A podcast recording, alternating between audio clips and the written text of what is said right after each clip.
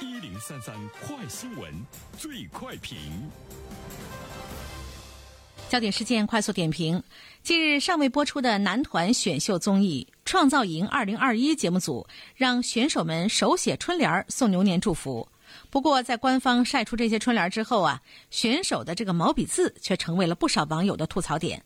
很多网友评论说：“万万没想到，这毛笔字写的最好的，居然是个外国人。”有关此事的评论，马上有请本台评论员袁生。你好，东方。呃，大家可以在网上呢来看一下呢这个新闻，你可以看到很多的图片啊。呃，除了我们看到写的最好的毛笔字的这个外国人写的之外呢，我们还可以看到我们的呃这个男团们国内的这些小鲜肉们写的字，有一种惨不忍睹的感觉。嗯，其实呢。我相信大多数人毛笔字都写的不好，我也写的不好，呃，一代人几代人，可能大家都写的不好，这是一个目前在我们生活中不争的事实。我们好像是没有权利去嘲笑、去讥讽这些男团的呃选秀者们。当然，我们是更加的尊重哈一个可以把我们的祖先留给我们的这样的一份传统的文化。发挥的如此漂亮的外国人，在现实生活中，我们对于毛笔不陌生，毛笔字也不陌生。在春节期间，每家都要贴对联，都要贴福字，这些呢都是我们买来的，或者呢都是别人送给我们的。呃，有几户人家，我们自己可以亲自的去写这个对联。其实呢，自己写自己家的对联是最有意义的。但是，我想我们大多数人都。不敢去写，因为怕别人笑话，因为我们写的太丑了。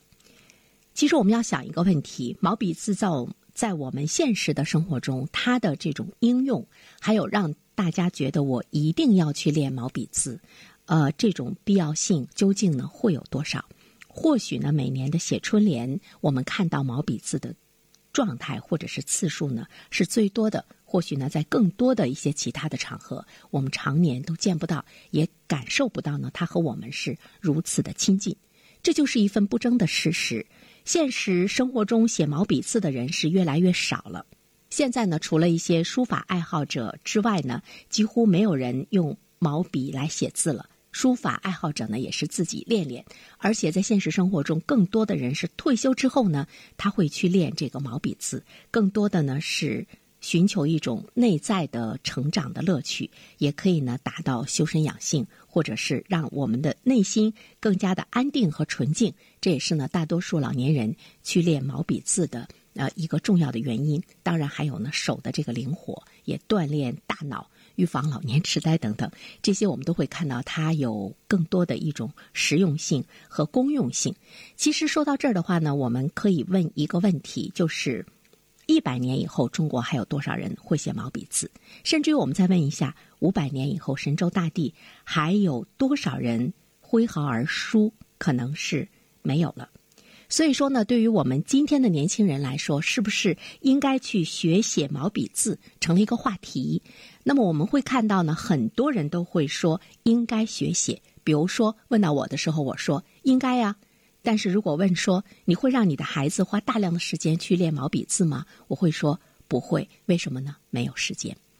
这里面我们会看到呢，对于我们中国的传统文化的这样的一种继承或者是发扬光大，我们会看到更多的年轻人、更多的孩子是没有时间。我们也会看到我们的教育的这种单一性，而且在传统文化的教育和发扬光大方面，其实呢我们是有缺失的。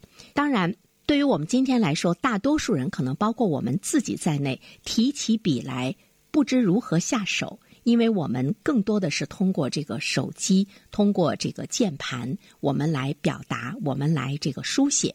所以说呢，我们就会看到，呃，我们的传统文化在某些方面来说，其实呢，也是到了需要这个挽救了。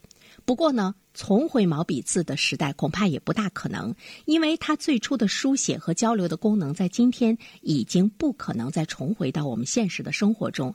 但是呢，我们知道它是中国灿烂而独特文化的一部分，我们是需要呢去保留。在某种程度上来讲，它或许呢是会当做一种艺术的形式保留下来，去呢发扬光大。有兴趣者呢，应该去学习。于是呢，在我们的学校中，我们是不是也可以把它作为一种兴趣课，作为一种选修课，在大学，甚至于呢，在这个中学，我们不能总是去呼吁而没有行动。呃，科技的发展使得我们今天不再用毛笔写字了，甚至于我们大多数的情况之下也不再用笔写字了。但是呢，要思考的一个问题就是，一个民族如果你没有自己科技的话，当然会亡国；但是一个民族如果你丧失了自己的文化，可能要亡种。亡种比亡国是更可怕的，因为中国的传统文化是中华民族的身份证。也是我们的这个象征，它也是我们区别于其他民族的唯一的一种标志。但是我们却会看到，外国人写毛笔字比我们写的还好。这个时候，你有时候分不清到底谁是中国人了。这里面是不是存在着数典忘祖的状况？所以呢，对于今天的我们来说，呃，我们。要对历史负责，其实我们还要对未来负责。真的，五百年之后，在没有人会写毛笔字的时候，那么我们自己的文化的特色就已经完全呢是丧失了，而且我们也没有自己的文化遗产。说到对未来负责，就是我们应该有保护呢自己的文化特色，保护呢自己的文化遗产这方面的意识，还有呢这个行动，这一点呢是不可缺失的。我们怎么样？把类似于呢写毛笔字等等，还有更多的中国文化的传统给保留下来。冯友兰曾经说：“中国人最关切的是中国文化和文明的继承和统一。我们的智慧可能会超然于文化之外，但是我们最终的命运必然又会呢通摄于文化之中。理性的发展中国的传统文化是我们的不二选择。这个呢是无论到什么时候都需要呢我们去回归和思考的一个问题。”好了，东方。好的，感谢原生。各位听友，大家好，感谢始终如一收听原声评论。不知道你是否听过原声读书？最近呢，上线了一本书《终身成长》，非常期待着你可以听到它。《终身成长》这本书很有名气啊，它坐镇亚马逊心理类畅销榜已经有十年的时间。这本书呢，是向我们讲述思维模式会对我们的行为方式产生深远的影响。可以决定我们成为什么样的人，它颠覆了传统成功学的观念。您可以搜索“原生解读终身成长”，就可以听到喽。谢谢你。